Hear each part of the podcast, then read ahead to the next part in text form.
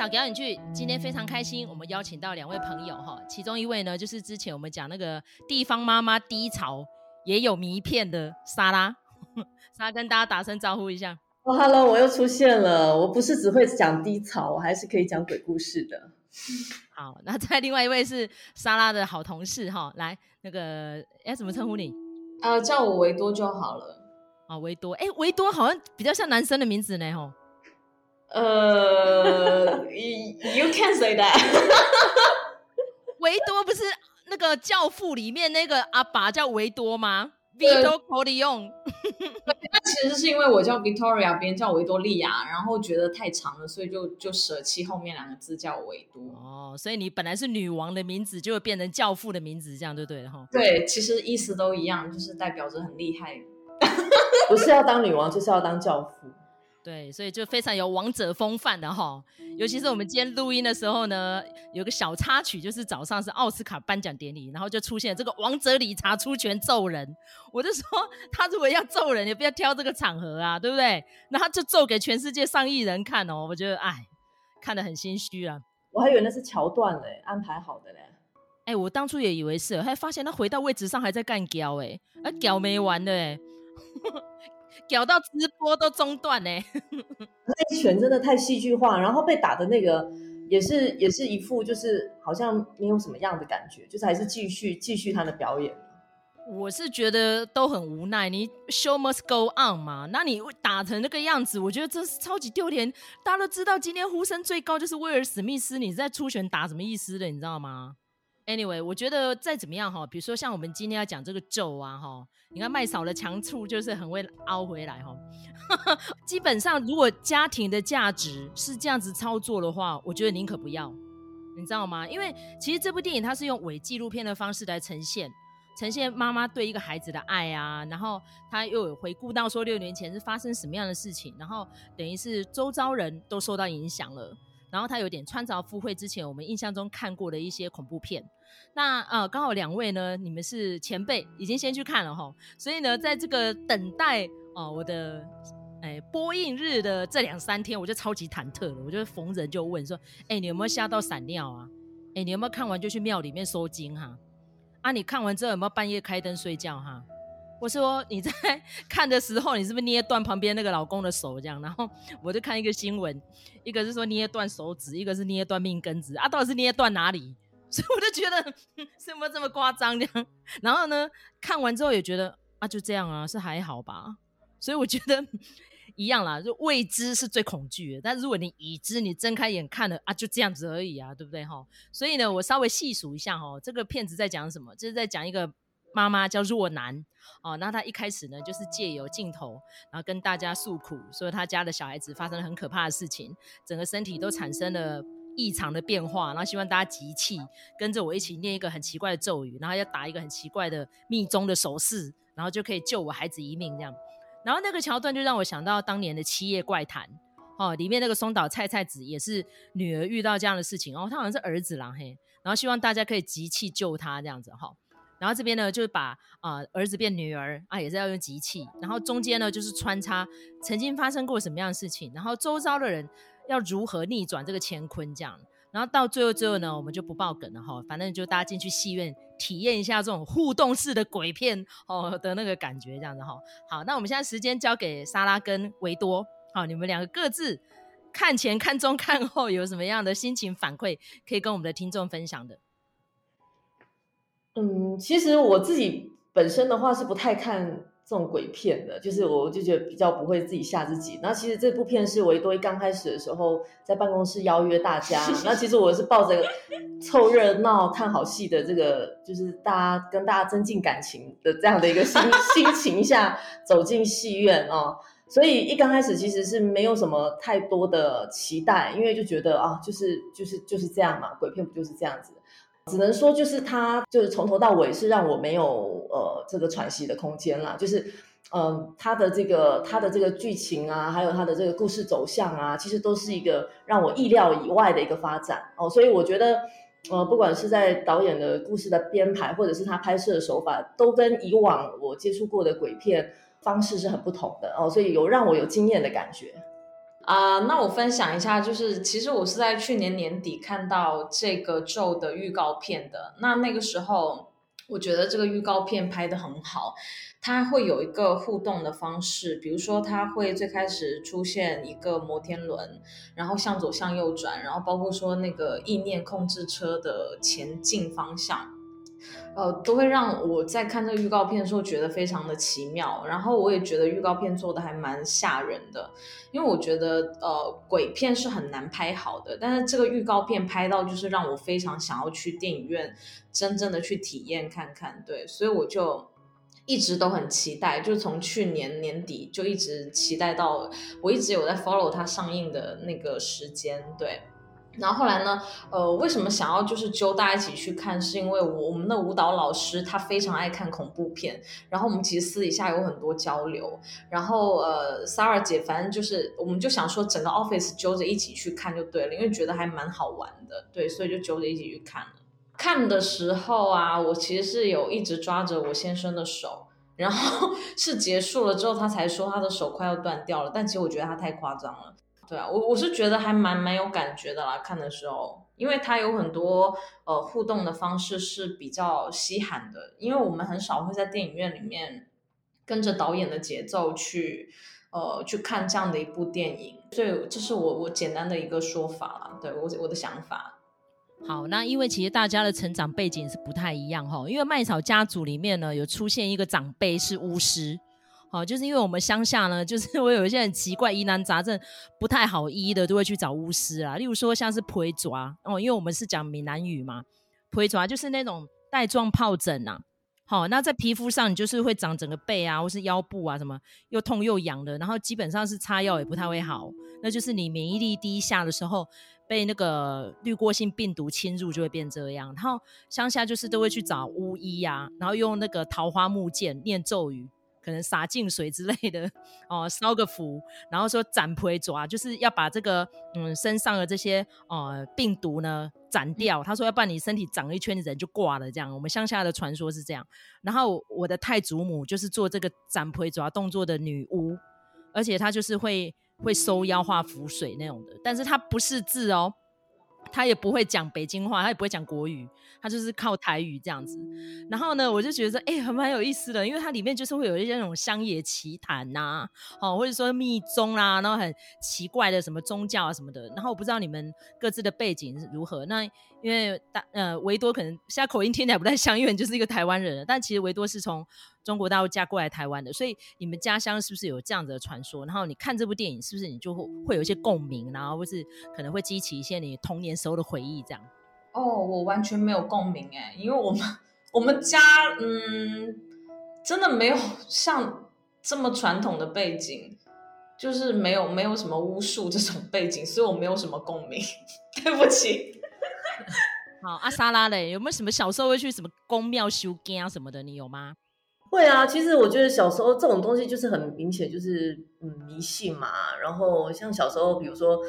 身体比较不好，或者是成绩差的时候，妈妈妈就会把你的衣服啊拿去什么那种小庙里面，或者是那种那种道道什么道坛哦坛的那种那边去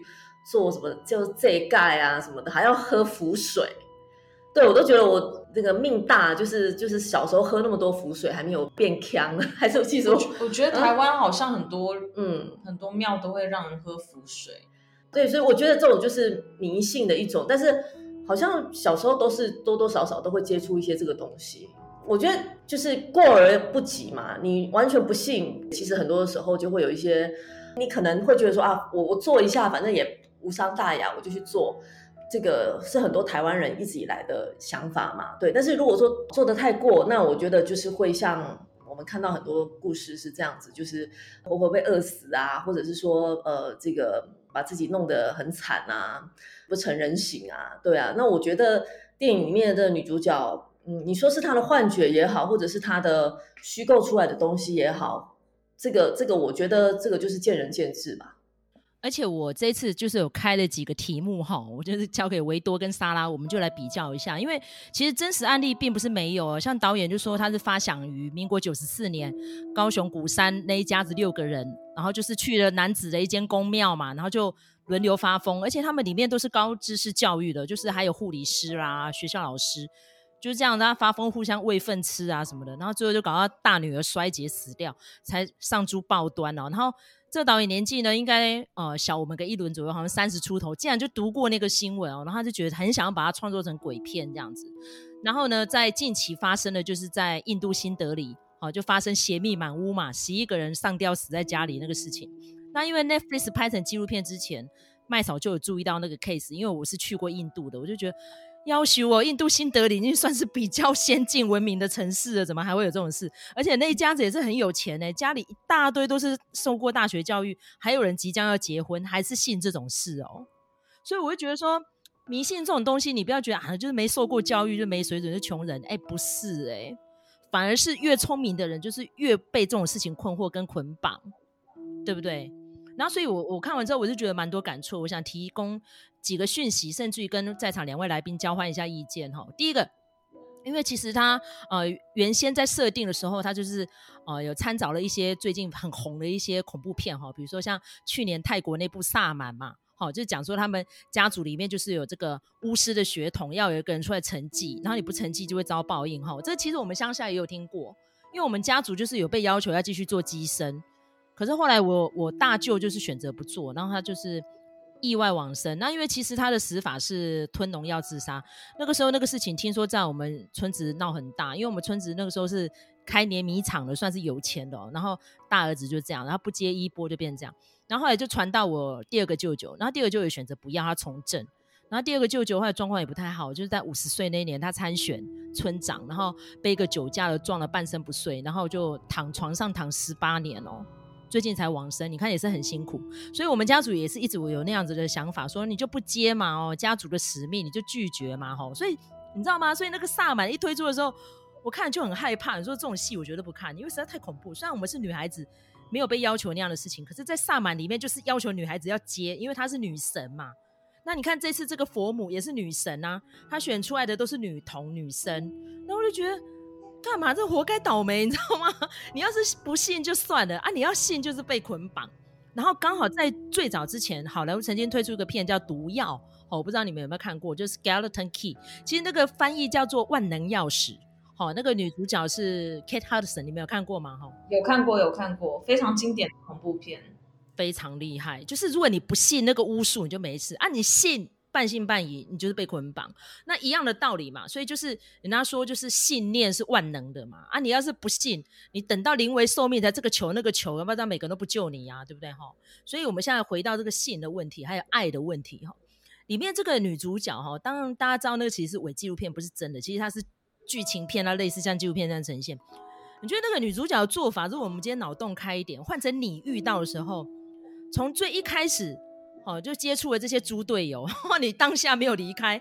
最后中了这件事情，你可以做什么样的选择，而不是像里面那个女主角，她等于有点像飞蛾扑火去牺牲生命嘛？如果换成你的话，你会怎么做？你来改写这个故事会有什么样的收尾呢？这么突然的吗？看这个剧情的时候，我就觉得我一直在跟我旁边的同事说，好白目哦，好白目，人家都已经叫他们离开了，就是。就是我觉得会让自己对，会让自自己招惹上这样子麻烦，或者是会有这样后果的人，一定他本身就是个性就是，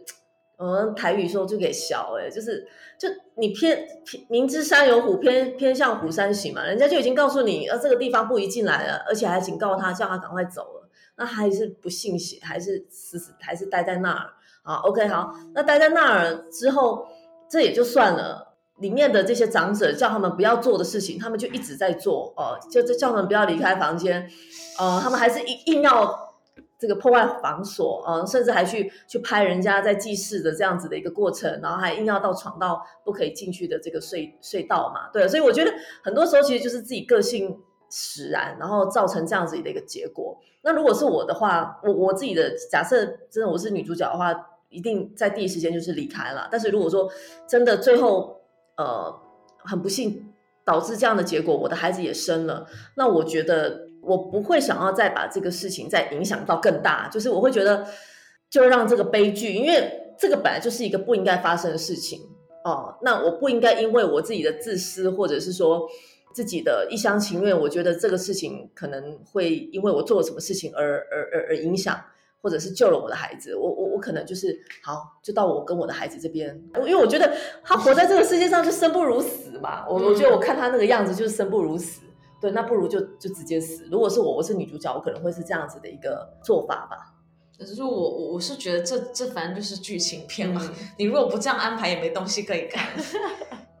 我觉得就是无无论自己有没有亲自当母亲呢，我觉得遇到就算是周遭的亲人发生这样的事情，你大概感同身受，都会不忍他们受这样的苦。但是呢，我真的觉得这种给小的小孩哈，借由这部电影啊，可以给大家一个警惕啦。如果真的是周遭有这样的猪队友的时候，你真的要断然放弃他，你懂我意思吗？因为其实麦嫂个人职业的关系，经常看到有人其实是不会去犯罪，但就是猪队友的怂恿，然后一时这样一念之差，比如说像我今天讲那个威尔史密斯揍人，他其实一开始把他当笑话听，哎，就看他老婆整个脸垮下来，他就上去揍人了耶，那就猪队友，你懂我意思吗？你身为人家老婆的人，你是不是可以苦笑一下，或是你老公要冲上去，是不是就抓他一把？你知道今天是他的登基大典，对不对？奥斯卡影帝。唾手可得啊！你没有抓住他，就要让他上去打人，那你就沦为笑柄一辈子嘛，you know？好，尤其他又是为人父的，好，所以我觉得一样的道理嘛。像如果里面若男接到这样的讯息，然后结果那个阿东，好，那是他们家族的祭祀啊，他也不先问清楚，就带了外人去，就一副要踢馆的样子，而且那不只是踢馆哎，那基本上就是要摧毁他们的宗祠哦。你有没有发现？因为他进去写陈氏什么什么，对不对？然后呢，就闯人家地道。摧毁人家的神像，砸破镜子，就像当年说孙逸仙要革命，结果他的革命是先去革他们家客家庄的那个几个宗庙，他就是去里面给人家砸毁神像啊，就是这样子啊，对不对？那那我就说好，我们不是要做宗教改革者，哈，对不对？像当年我们举一个例子好了，悉达多太子啊，因为我是佛教徒，所以我讲悉达多。悉达多太子呢，他也没有说啊，你们都不要信婆罗门，全部都去砸毁烧神像，他没有哎、可是呢，相较之下，我这边没有要做宗教战争哦。相较之下呢，耶稣基督那时候就比较激烈一点，他就说你们信的都是假的，世界上唯一真神只有耶和华，所以那时候就会变得很惨烈，有没有？杀了很多人嘛，基督徒都被杀，都被凌虐。所以我觉得一样的道理，就是做革命的人本来就是会有一些牺牲。可是我们今天小格局的这部电影，就让我看到了，就是你今天不够尊重人，那你也不够谦卑。然后事情一旦发生之后，你又不去找原因，然后你用自以为是的方式要去解决这个问题。你看里面有个镜头就很有趣。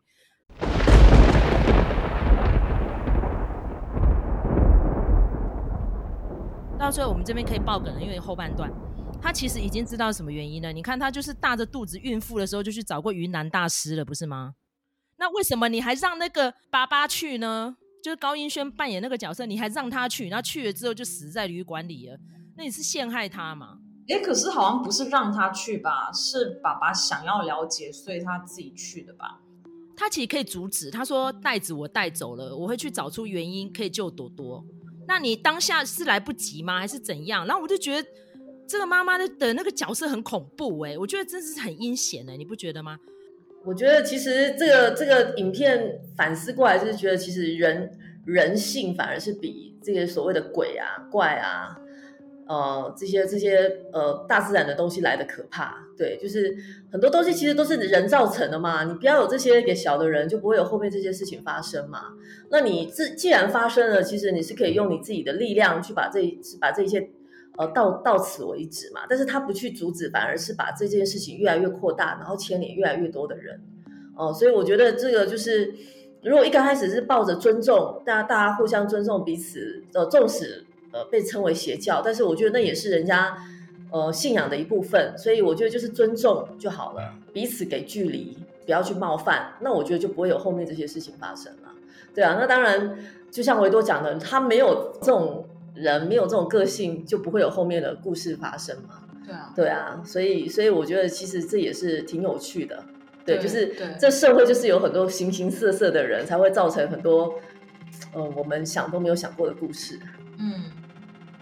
其实我觉得哈，比如说我自己是法律人，我就觉得规矩就是这样，就不要再问了，因为 常会遇到一些当事人，为什么？为什么？为什么？我说法律就是规定到这样，那当然我们可以说法律，可是像这种不是叫法律，哎。这个叫律法还是叫什么法术？好，人家就是在讲这件事情。比如说像呃，之前台湾也蛮红的一个鬼片叫《中邪》啊，人家在上坝掌，就是不要围观，你就是门窗要紧闭啊，偏偏就是有人要犯大忌，所以这个戏才这样子会觉得好看，因为你会去骂里面那些智障的人。啊，比如说像接下来那个头七要上映的嘛，哈，Selina 演的，听说很不错啦，因为。法力无边到纳豆一演完，杀青就生病了。你看，我差点变遗作，我就说，哎呦，我要不要去看一下？如果纳豆再也不会回来了，我说人家才刚拿了金马奖，就中了这个诅咒，实在太恐怖了哈。所以呢，就是这种台湾的电影圈竞争激烈，但是如果你今天把它用成那种恐怖悬疑猎奇的方式，哎，真的有可能很卖座。你看，像去年的那个女鬼桥，我就还蛮喜欢的，就是校园鬼片嘛，哦。不可说的第几阶不能数出来哦，你数出来就会出事。然后呢，他就会去回顾一下，曾经也是一个人给小的人，然后就去那边直播，发现就树上有女鬼。然后直播的时候，发现就有写说：“快跑啊，你后面有女鬼啊！”这样哦，所以我觉得这种影片行销就是很厉害。所以我们那时候在讲说那个千猴子整合哈，那个执行长王师啊，王师这个宅男非常的强，他只要他操盘的电影都是非常的卖座哈，所以。像举例好了，这次的这个柯导哈，这导演年纪不大，但是呢，他可以把《涅槃经》里面这句话哦，因为虽然我不是说很熟读经书，但这句话我是有印象的，叫做“法身无名，假为立名；亦生死无名，假立名也”。所以这个意思是什么呢？意思是说，我们的身体其实是没有名字的，因为名字是有很强大的法力的。但是如果你真的要给他一个名字的话，你还是要告诉自己那些都是无关紧要的。好，所以回到一句话就是空。哦，空波罗蜜多心经大家都知道了嘛，对不对？其实那些都是假的，都是虚幻的。所以这个电影里面就会一直发现，哎，怎么一直在强调名这件事情？你给我新命名啊，你给我新命名啊，这样你看那个红衣小女孩不是也这样吗？让给我列名不能回头，因为名字就是你这一世肉身的标签。好，譬如说我们去菜市场买菜，也是看到那个标签，你才会去选嘛，对不对？所以呢，如果今天就是邪灵要入侵，好，你就是丢脸表，你不要回头就没事了，因为每个人的灵魂其实都是一样的。哦，这是佛家在讲的，无论是小鸟、小狗、小猫，人的灵魂都是一样的。今天只是说可能随机性的，你投胎到什么样的肉身，然后你那一辈子就是那样的身体。所以我觉得这个妈妈就是太执着了。如果她干脆不信。去信基督教，信天主教，就不会被捆绑了。她就偏偏这个样子，你看就是陷入轮回了吧，对不对？好，那接下来我们最后在收尾的阶段哈，你觉得这部片子你看完之后，你给他多大的评分？甚至于你觉得以台湾目前的影视产业来说？这样子的题材是不是可以发展的？因为柯导有说他想要把它变成三部曲啦，我就觉得我他犯好大的险哦。因为其实蛮多不太习惯这种拍摄手法，说好晕哦什么。我说你还没看过更晕的，那个萨满才晕呢。或者说之前还有《鬼影实录》那种，那个其实人家国外都已经操作过很多遍了。其实我真的觉得他们已经拍得不错了，而且那个 jump scare 就是突然用声音音效跳出来吓你，其实那都不有在铺陈的，不是吗？哦，就是宫庙那个师姐那一段，那个人家就镜头切切切就知道哪里会冒出东西，所以其实都还好啦。它主要就是用那个悬疑，好、然后那种诡异的气氛，然后很神秘的宗教来吸引你。所以我觉得这部片子我可以打八十分，也不知道两位呢？嗯，我也会给他八十分以上的高分哦。最主要是包含，比如说像我那个小孩。国二那个年纪的，就是在在孩童这样子年纪的孩，就虽然他们还是处于那种可以看的这个这个这个年纪嘛，因为我记得是辅导级嘛，对，但是他们就是哇，大家都成群结结队的，然后越越不敢越不能看，他们就越想看，然后就还是让他们找到了空隙，然后去看了这部片，然后呃看完片，他第一个打电话回来跟我说：“妈妈，我今天可以住同学家吗？我不敢回家。”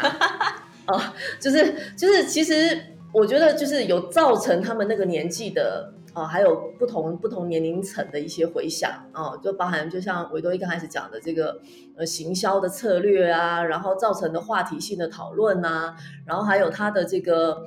呃这个这个化妆啊，就是它的里面的一些一些一些布道具布景，还有一些化妆的一些一些一些技术，其实都在跟我们以前看呃所谓。呃，这个国片的鬼片水准差非常多哦，所以我我觉得我也给这部片蛮高的分数。那如果是我的话，我可能会呃满分五颗星的话，我可能会给他三点五颗星。我觉得他呃在拍摄的 过程当中，虽然有的地方会呃没有到那么好，比如说他可能切换的顺序。那有时候是在云南啊，然后有的时候又是在六年前，然后有的时候又是现代。那如果说是呃比较少看电影的人，可能会跟不上柯导的节奏，就是可能会不知道当下我到底是在六年前还是此时此刻。对，那可能这一部分的话就没有处理得很好，就是在剪辑这一部分。那我觉得他做得很好的地方是，我觉得这个营销做得很好。呃，比如说他会在看电影的时候，他会整个大屏幕都是那八个字。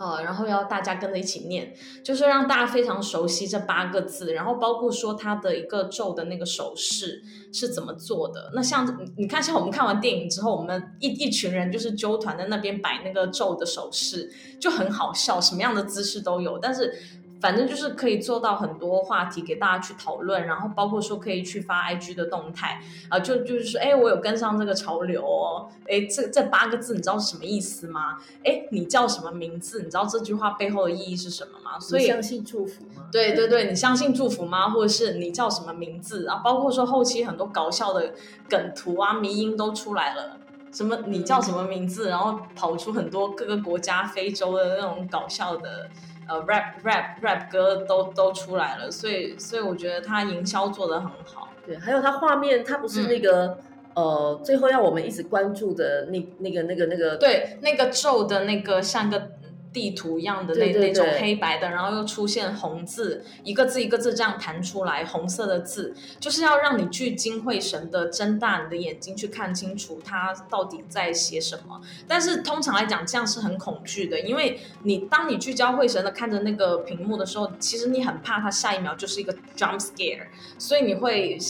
我看的时候，我其实是半眯着眼去看完那那个红字弹出来的内容的。对，所以我，我觉得这些科导他都制造的很好，我就觉得他这个恐怖的氛围有做好。然后包括说他其实有个片段我印象也是蛮深刻的，比如说他女儿在床上，他说妈妈有坏坏，然后妈妈说坏坏在哪里，然后他用手指的时候，他是呃有分三个 level 啦，就说哎这里呃就是妈妈的手有没有够到他了，是这里吗？哦，然后女儿说不是，还要再上一点点，就是其实这过程还蛮恐怖的，因为因为嗯，就是我会我会觉得，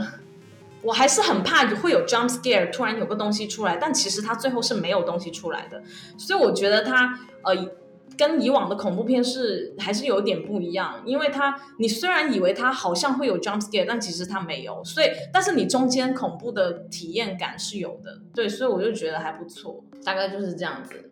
好，而且我觉得这部片呢，就是你刚刚讲的，就是它的气氛营造很好，但它不会很疲乏的一直用 jump scare 来吓人哦。比如说像我们看一些国外的鬼片啊，像《丽音宅》这种就太多，太多到你会很烦。对对对。但是呢，我觉得这部电影还有几个地方让我觉得很厉害。第一，他选角很强，你看阿梅亚四岁怎么这么会演戏呢？吼，所以我觉得柯导很幸运，可以找到这个小女生。而且这个小女生，因为我们其实在笑说这小孩子很可怜，她其实在演的时候当下不能看这部电影，都要好几年后长大了才能看吼。但是影史上有非常多就是那种小孩子很会演戏，比如说像《鬼店》啊，吼，《The Shining》哦，好像中国那边翻译叫《闪灵》嘛，对不对？你看那个小男生都会演哎。然后几年后还有那个孤儿院啊，吼。哎、欸，孤儿院恐怖的，好好看哦。嗯，那个选角也是哦，非常的一时之选哦。我觉得就是小孩子浑然天成可以演戏也真的不多。然后呢，尤其是他那个气氛安排，就是照你这样说，他说哦，那个妈妈有坏坏那一段，柯导有分享，就是他姐姐的小孩曾经就是半夜胡言乱语，就有说了这一段。他说等到大人把他哄睡之后，隔天白天问他，他就忘记了。然后他们也不太敢去问那个小孩子说，到底你是看到那个坏坏长什么样子？好，所以我们在说童言无忌嘛。因为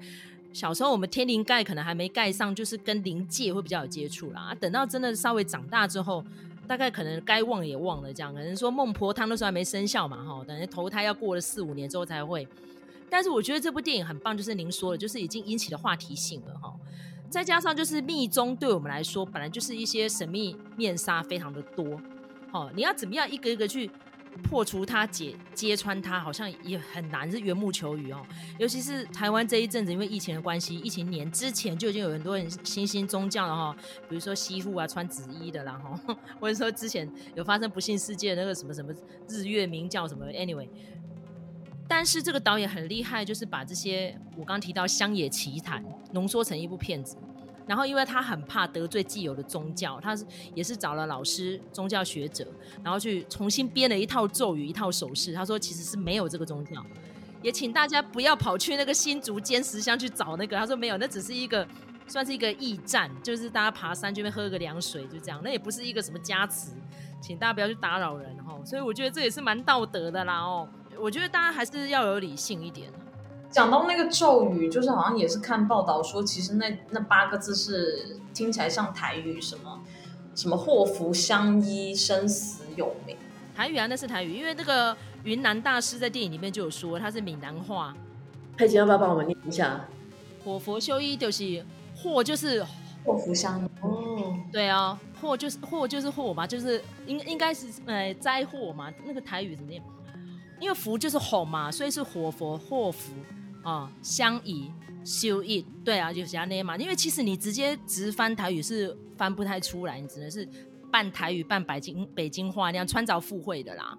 那我觉得死生无名就是名，就是我刚刚提到涅槃经那个讲名，对我们一个人来说其实是威力很强大的哦，因为它是哦可以象征着宗族血脉，好，因为的姓氏是传承的嘛，哈。那名字如果有排族谱的话，也是照族谱去。取名的哈，所以它里面就有提到，比如说台湾最大姓就是陈跟林嘛，啊，它又是陈氏宗祠，所以就是在暗示他们陈家一个不可言喻的一个神秘宗教。但是我觉得有点离谱的是这样的，那个是他舅舅那边，但是这个小屁孩如果在剧中他要去之前，再怎么样是自己家的孩子，是不是应该要把这些相关的戒律教条说清楚？甚至于我如果今天有点大爱的，在山下发现你带外来的人，我就赶走了啊，我们不欢迎啊。因为有非常多都是这样子的啊，就说我们，比如说光是连告别式，现在是家祭时间，你外人不能进来，我们也是都听规矩的，我们就是走啊，等到呃开放公祭再来啊，不是吗？哦，所以我是觉得那种亲门踏户的行为，尤其又是自己家族，我觉得有点怪。嗯，所以这部电影呢，呈现了几个观点哈，最后我们来跟啊、呃、观众们我们做一个结尾了哈。第一个，看完这部电影学到哪些东西？第一个，学到什么叫尊重，好。第二个，什么叫实事求是？第三个呢，就是互信互谅。当然，最后一个就是爱的真谛啦。那个叫爱吗？我觉得他不是真的爱他女儿，他只是想要拥有她。因为他有说过，如果当初不把他接回来，可能就不会这样。就是让他自在长大，不要知道有我这个妈。因为我这妈那时候在无意之间献祭，但我觉得那个我也是无法接受的。因为如果依照西方的理论的话，你如果今天要去迎接一个宗教，你一定要诚心的相信啊！你不相信，等于是被诈骗了，然后你就要去献出女儿，这样对吗？所以我觉得那些我都无法接受。所以导演这一部分，我觉得他要应该要说清楚啦，这样可能大家就会对一些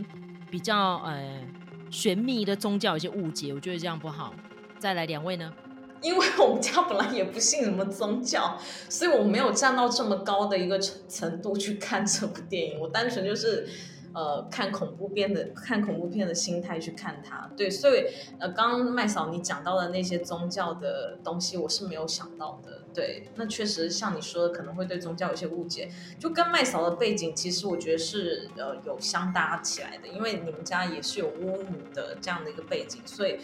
所以才会有这种想法，对，但是站在我一个这种没有宗教背景的状况下，我就不会考虑那么多。所以你就比较不会被捆绑，这是好事啊！你就会觉得哦，好可怕哦，半夜不敢睡觉，你就不会怕那个诅咒，对不对？好，就没事哈。莎拉呢？我可能就是会更尊敬、尊重大自然的这些不可解释的事情吧，因为我觉得这些东西，假设你你一旦进入了，那你要信他或不信他，这个其实就好像在精神病院里面嘛，一堆人会跟你讲说，哎，他有看到了什么。那你要不要信他呢？那或许他是不是真的有看到？那如果你去信他了，那你是不是也跟他一样是神经病？所以我觉得到后面被牵连的这些人，他他们是不是因为自己把自己也带入了这样子的一个没有办法挽救的地步，是不是也也也是因为 OK？如果假设完全都不信，你就会用一个比较科学的角度去解释嘛。但是如果你是跟着他闻鸡起舞，然后甚至跟着他一起追根究底的，那就很有可能会陷入这样子的一个呃绝绝境嘛。对，所以我就觉得说，我们没有办法去解释的东西，就尽量不要去碰触哦，我们就尽量就是去尊尊重他、尊敬他，就这样子。好这就是又回到了那个日本神庙里面的三只猴子，不，非礼勿听，非礼勿视，非礼勿言哈。其实我觉得这三句话要记住，真的就是你，你不要太过问，也不要爱听，也不要爱说，不就是这样吗？哦，所以我觉得这里面的人会触犯禁忌，遭到报应，那当然是戏剧化效果。但是我觉得衍生到我们的生活当周遭也是要这个样子，就是麦嫂刚刚提到的，就是尊重啦。对不对？哈，不懂不要乱问哦，禁忌不要乱打破哦。OK，就这样子哈。今天非常开心，邀请到 Sarah 跟维多。那我们下次呢，再来挑另外一个题材来讨论，好不好？我们不一定要挑金鱼妻啦，哈，我们可以挑一个比较没那么惊世骇俗的。好，所以最近如果大家有看一些还不错的戏剧的话，也欢迎推荐。来感谢我们的听众朋友们的支持。那如果觉得我们频道还不错的话，给我们一个五星订阅，或者给我们留言，或者给我们一个小小的粮草支持，谢谢，感谢，谢谢莎拉，谢谢维多，下次见，拜拜，拜拜。